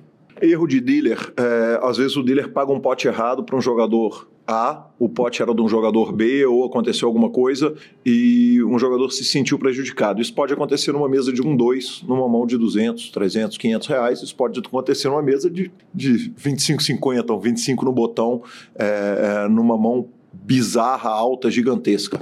É comum o clube assumir um erro de dealer, quer dizer, o dealer pagou um jogador, o jogador levantou, para citar um exemplo, o, o dealer pagou ao Guilherme, o Guilherme levantou do clube, foi embora naquela mão, pagou, 15 minutos depois, o João Marcelo identifica um erro que aconteceu naquela mão e, e fala: Poxa, mas o dealer errou, foi na câmera, putz, o erro foi nosso. O clube assume isso? 100%. 100% das vezes. Olha, você até me, me faz é, usar essa, essa sua pergunta para justificar a questão de clientes diferentes serem tratados de formas diferentes. Esse é um exemplo que não acontece. Pode ser o cliente que for, que situações de regra é, e de erros, se ele errou, é, é o mesmo tratamento. Né? Diferente de, de quando o cara merece alguns benefícios por ser um cliente muito fiel, que vem todos os dias tal. É, então, não quero fugir da pergunta, mas sim, a gente assume quando é, é, identificado que o erro é do H2, ou seja, o dealer é um, é um, representante direto, né? Não tem ninguém mais visceralmente ligado à operação do poker ali do que o dealer. Então o H2 sim assume. Né? Graças a Deus isso acontece muito pouco, para não falar nunca. Né? Mas ninguém é, o ser humano não é infalível, então quando acontece a gente a gente assume sim. João, e no que diz respeito à segurança? Quer dizer, vocês estão trabalhando, tem dinheiro lá, é, é uma questão grave e não tem empresa especializada em segurança de jogo num país onde é, tem o poker, mas não tem os jogos de cassino. Como que funciona esse esquema para manter a segurança?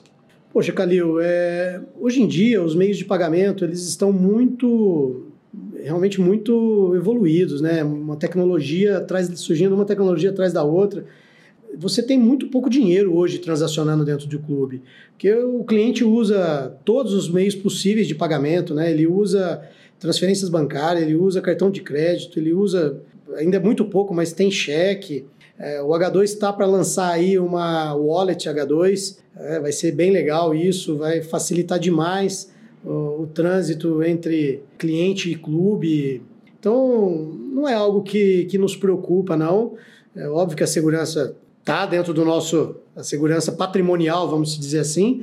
Ela faz parte do nosso, do nosso dia a dia, mas a gente trata ela com, com muita seriedade, mas é, sem uma preocupação aí, porque de qualquer forma a gente é um apaixonado pelo Brasil e a gente acredita que, espero que em breve isso não precise mais ser nem tocado no assunto como, como algo, um diferencial, né? mas é uma preocupação que é natural. Por exemplo, é... nós tivemos recentemente um problema do edge sorting do Phil Ive, não sei se você chegou a saber que ele via um defeito ali no baralho e conseguiu tirar vantagem do cassino num jogo de bacará em que ele estava jogando contra a banca. Mas evidentemente é o seguinte, quando você está tratando de um clube de fichas, em que ficha é igual a dinheiro, você tem o problema da segurança externa e tem o problema da segurança interna. Quer dizer, é, é, é dealer com, com, um jogador que quer tirar vantagem, um dealer que às vezes mal intencionado pode entrar no mercado para tentar tirar vantagem. E esse controle eu imagino que ele deve ser bizarro. E, e com relação a controle e punição, como, fun como funcionar isso? Então, mas só para não ficar muito, muito vago aí, quais procedimentos de segurança patrimonial e física, de integridade física dos clientes que, de novo, eu acho que não deveria, não são só aplicáveis ao clube de pôquer mas hoje é o todos os negócios. Mas é, a quantidade de câmeras de segurança que a gente tem. Eu estava ouvindo esses dias na, na CBN, tem mais câmeras de segurança no mundo do que pessoas. Né? Ou seja, hoje, queira você ou não, você já é vigiado em qualquer lugar que você, você está.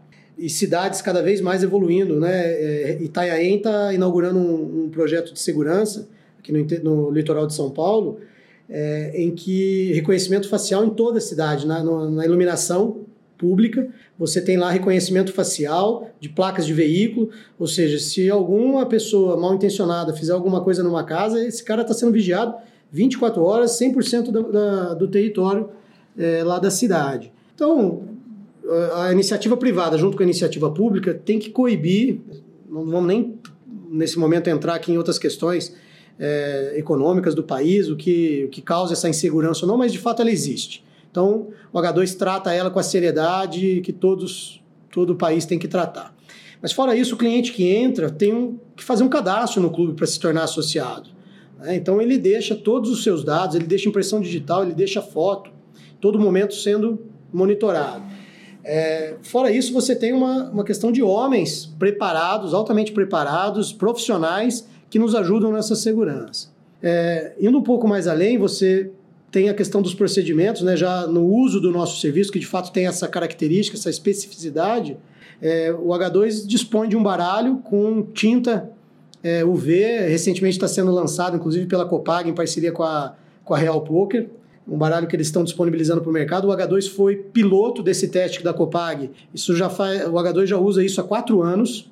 Copag é uma empresa muito séria, muito dedicada à tecnologia, de vanguarda também. Nós estamos testando isso faz quatro anos. Então, o H2 tem um processo de, de, de segurança de marca de baralho já faz quatro anos. É, as fichas, você tem a contagem das fichas. Eu creio que, inclusive, em pouco tempo, todas as fichas terão RFID, Sim, provavelmente chipar as fichas é uma coisa natural, né? é, né? É, se você sair pela porta com as fichas ali, aquilo vai apitar. Se o dealer pagar um pote errado, aquilo vai ser é, identificado na, na hora. É proibido sair com a ficha do clube? Sim, é proibido sair com ficha no clube.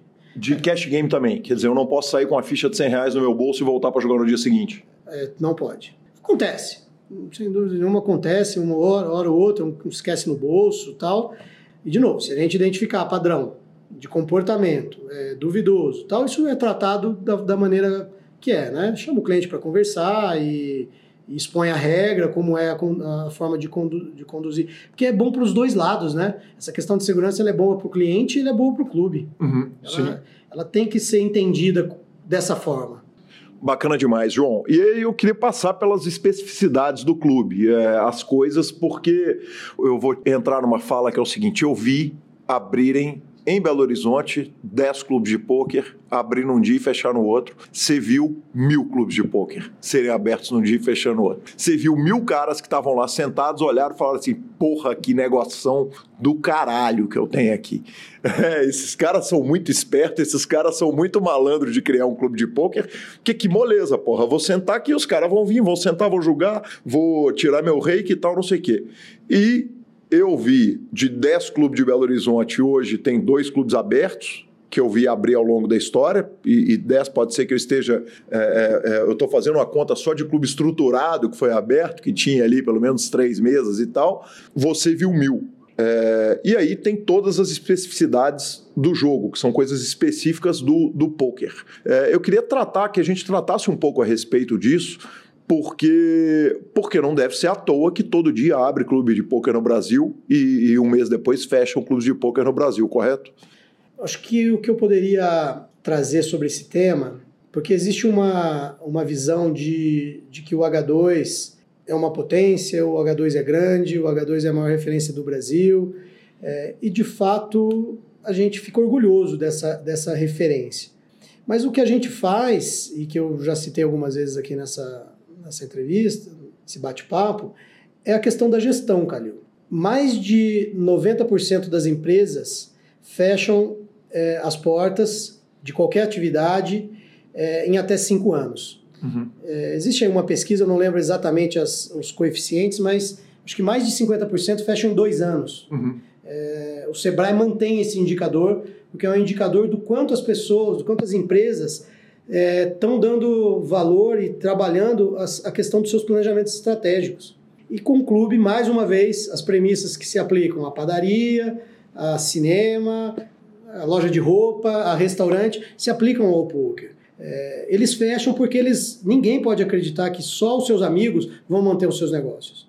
É muito comum a pessoa achar que vai abrir um restaurante porque tem um monte de amigos, ele é bom de cozinha porque cozinha no fim de semana para os amigos, vou abrir um restaurante e vou ser feliz.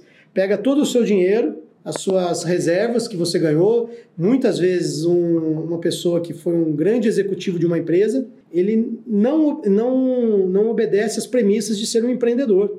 Né? E aí ele abre um negócio sem pensar em capital de giro, sem pensar em marketing, sem pensar em pontos, sem pensar em todas as premissas de gestão.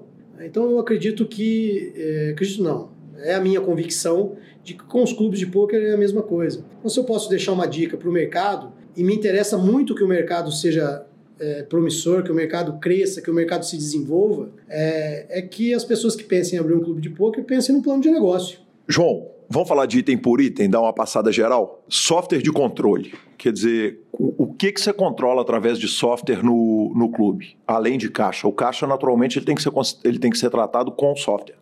É, é, você quer saber especificamente o sistema? O, o sistema que você usa, ele controla o que no clube, por exemplo? hoje a gente usa basicamente três sistemas.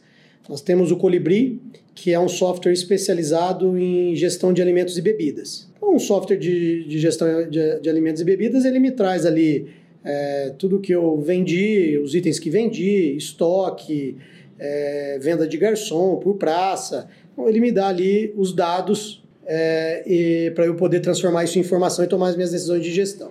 Isso é um software aberto, é um software para restaurante, Sim. ele não é específico seus. Não, existem diversos softwares aí.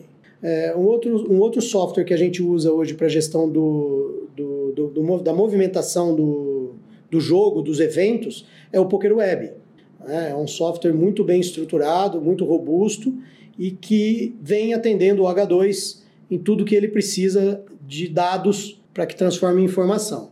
Obviamente, as informações é, que você extrai de dentro de qualquer software é, vai da tua capacidade de ver dado, porque dado é uma coisa, informação é outra. Você saber se aquela ação estratégica tua está dando certo, não é dados que vai te dar. É uma análise, você tem que transformar aquilo em informação.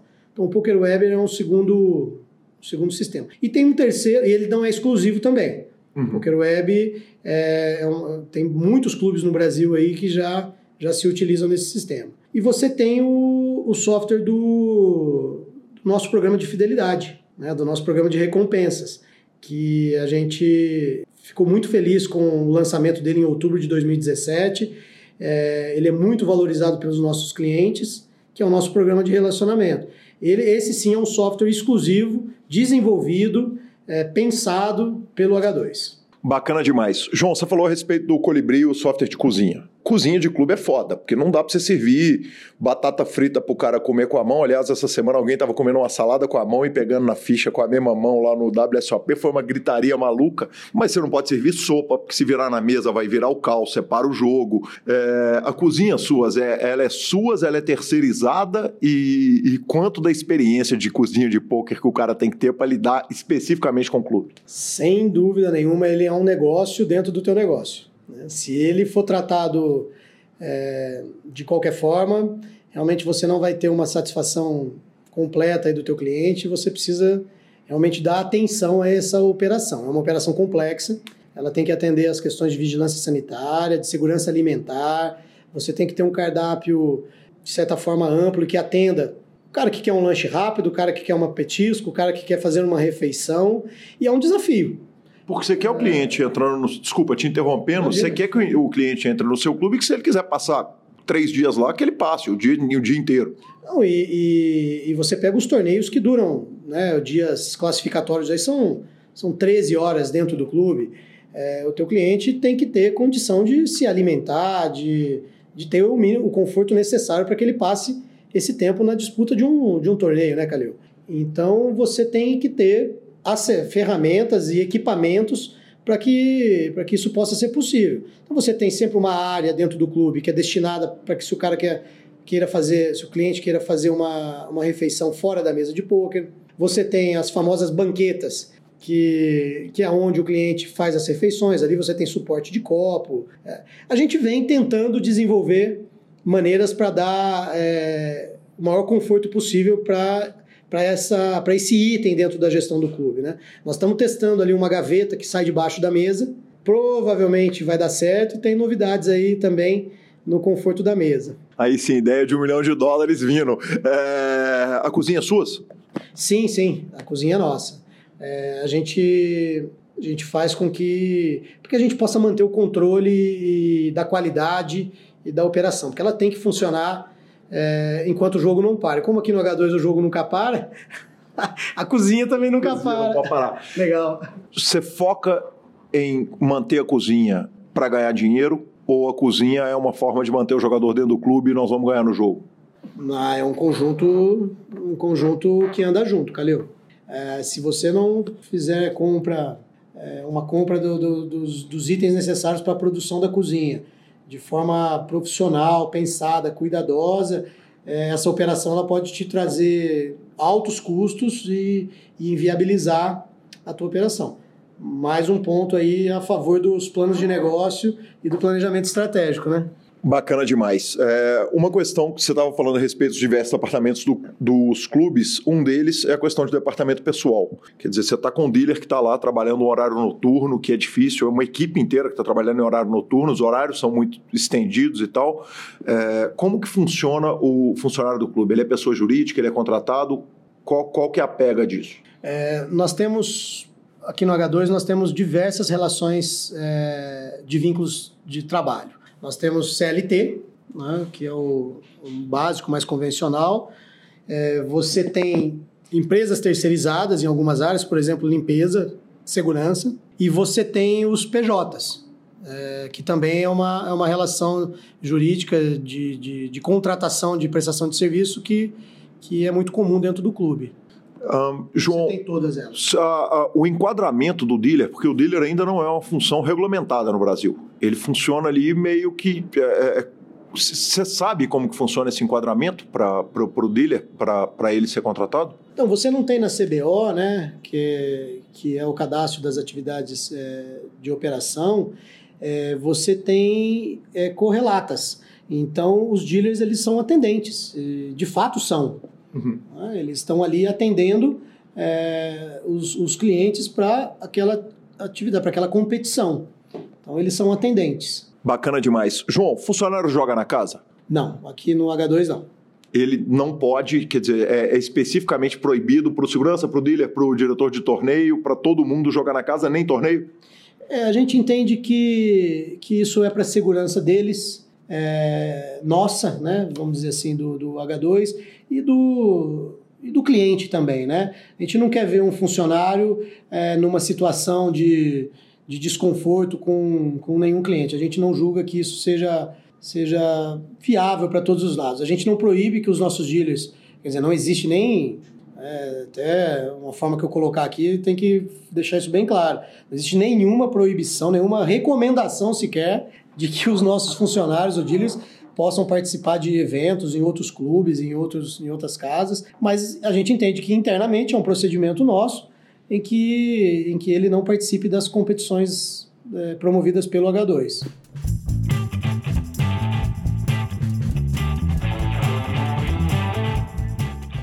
Ia rapidamente durante a WSOP e enquanto não temos um anunciante específico de apostas esportivas, estamos tratando da nossa aposta do ano. Tranquilo, né, cara? Seu Sean Dib ali desenhando um título do ano. Ano. Semana passada eu dei aquela zicada falando que ele já era campeão do torneio. Ele não puxou o torneio, o senhor continua na frente, mas um negrano, tem bambu, enquanto houver bambu tem flecha, né? Não dá para não dá para poder não dá para duvidar do menino negriano, né? Então, Exatamente. The Kid tá sempre na guerra, vamos que vamos. Vamos. Estamos ali buscando, inclusive estamos ali numa retinha final ali, 50 left ali, vamos ver se a gente dá mais uma ronadinha para arrumar uns pontos. Aí sim. Uh, tuitadas, Lanzinha? Tuitado, senhor. John Racer. John Racer afirma o seguinte: reentradas em torneios da WSOP e do WPT estão arruinando o verdadeiro formato de torneios de pôquer, colocando as pessoas em teste pela sua vida no torneio, é, não, não é mais uma parte do jogo, isso está favorecendo aos grandes bankrolls. Depois, Melanie Weissner falou o seguinte: poker é uma coisa louca. Gostei de um mindfuck ser uma coisa louca, não, tradução. Não, não é? É, curti, curti a tradução, vai lá.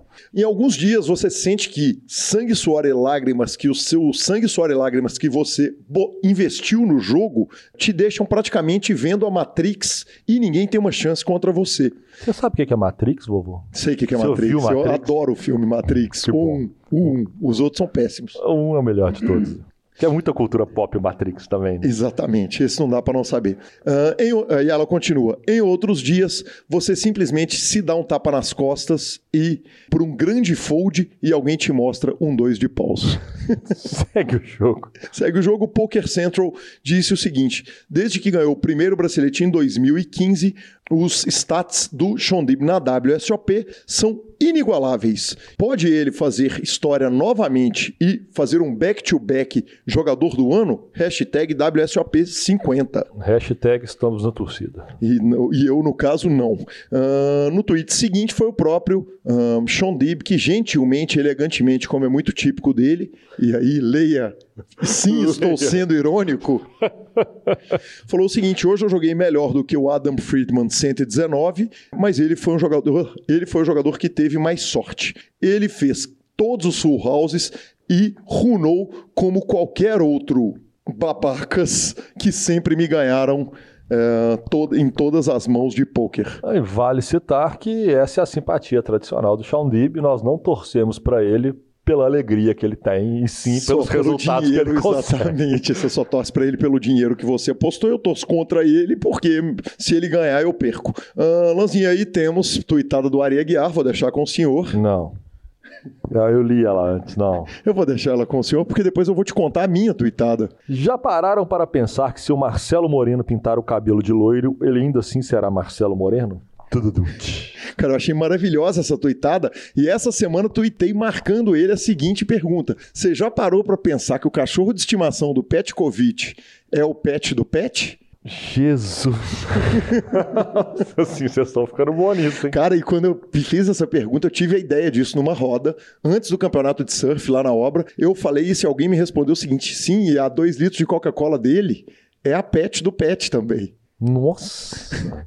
É. Vamos e-mails. E-mails, rapidamente. Exatamente. Uh, Lanzinha, eu começo o e-mail seguinte, cara. É, a gente não é de fazer jabá de graça aqui, mas eu tô lá no grupo do, do Lineup, que inclusive distribuiu para 10 ouvintes do PokerCast. Botaram eles lá é, numa promoção que o, o, Raul fez com a gente. E eu tô lá no grupo, cara. E, e, é um grupo que realmente tem agregado coisa pra caramba pra mim. Então, tô só fazendo uma, um agradecimento ao Raul por pelo conhecimento todo que está sendo distribuído ali no grupo. E é um prazer estar tá lá. Então, mandar um grande abraço pra turma daquele grupo e agradecer a turma por me manter lá.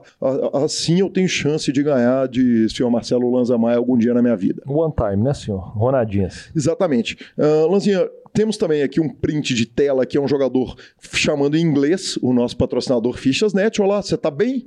Ele falou, tô fine.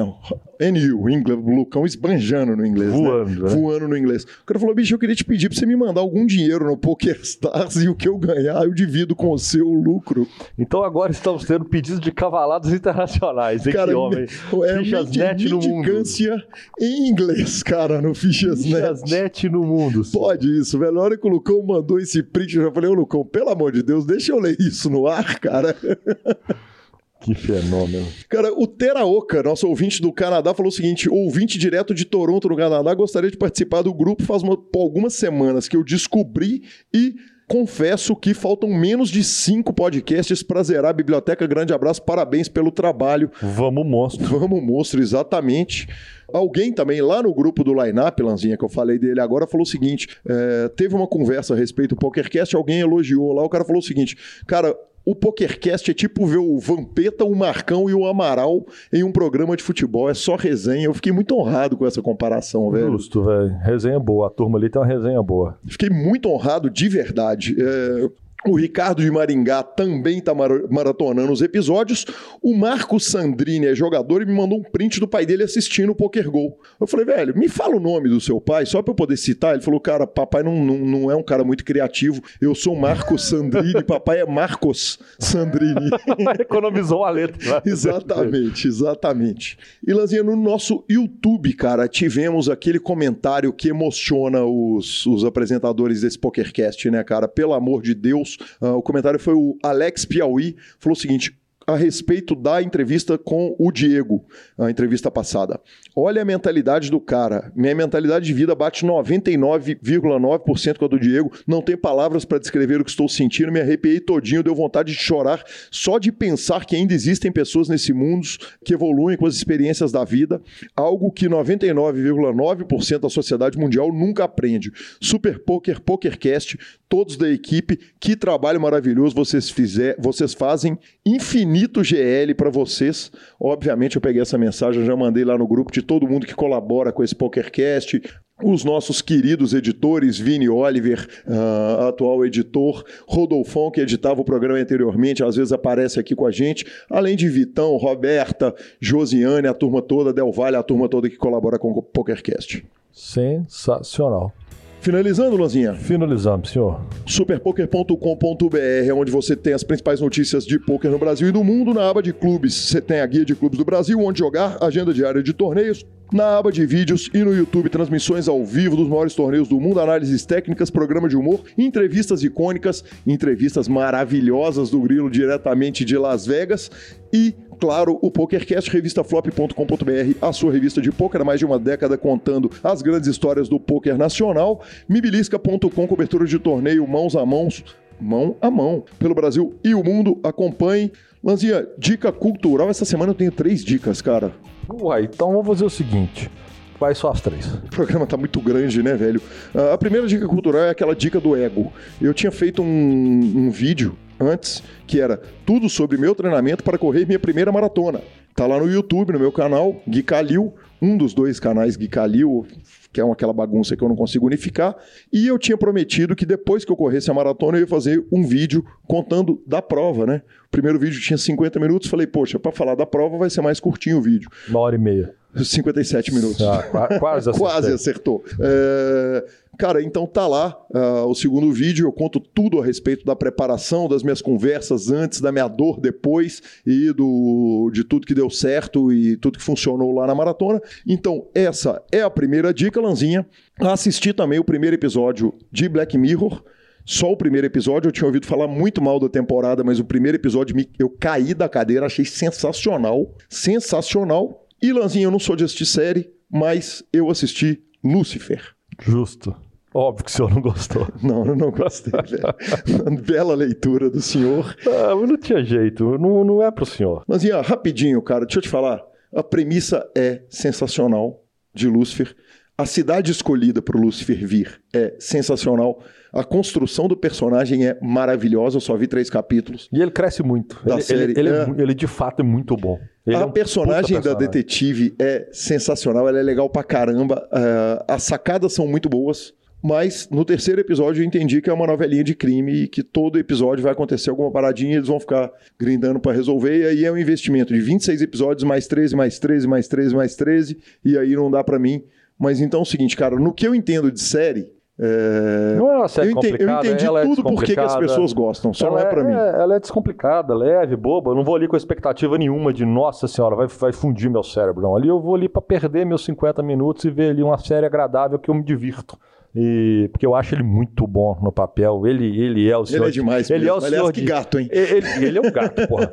ele já tava. Ele é o senhor. É o, senhor, é o diabo em análise, velho. Ele sentar no divã. Psicanálise. cara. Ele sentar no, no divã é coisa maravilhosa. O diabo sentando no divã falou que estou eu. Exatamente. É brilhante. Mas, e pagando amor sem amor, né? E pagando a psicanalista. Cada um paga o que pode ou o que alguém quer oferecer. Sensacional. É, Lanzinha, é, é, mais uma coisa aqui para encerrar nossa sessão cultural, cara. Eu falei uma vez que nós temos uma ouvinte, a Fabielle, que dá o play no PokerCast, move até os últimos cinco minutos só para ouvir nossa dica cultural toda semana e ainda curte as minhas dicas culturais e as suas dicas culturais. Eclética ela. Eis que ela te viu na rua, quase foi te cumprimentar, falar: Oi, eu sou ouvinte, que, que não entende, não tá nem afim de saber de pôquer, mas que vai toda semana ouvir a dica cultural, mas ela ficou sem graça e disse que talvez da próxima vez ela deveria, com coragem Deveria, fala, deveria, deveria. Seria um prazer. Aí sim. Lanzinha, arroba Gui Calil e arroba Lanza Maia no Instagram, arroba Gui Calil no Twitter, nos indique, nos dê cinco estrelas. Quando for trocar suas fichas, corre lá no Fichasnet. A edição é do fantástico, espetacular e maravilhoso Vini Oliver. Ficamos por aqui. Galera, um grande abraço e até a próxima semana. Valeu!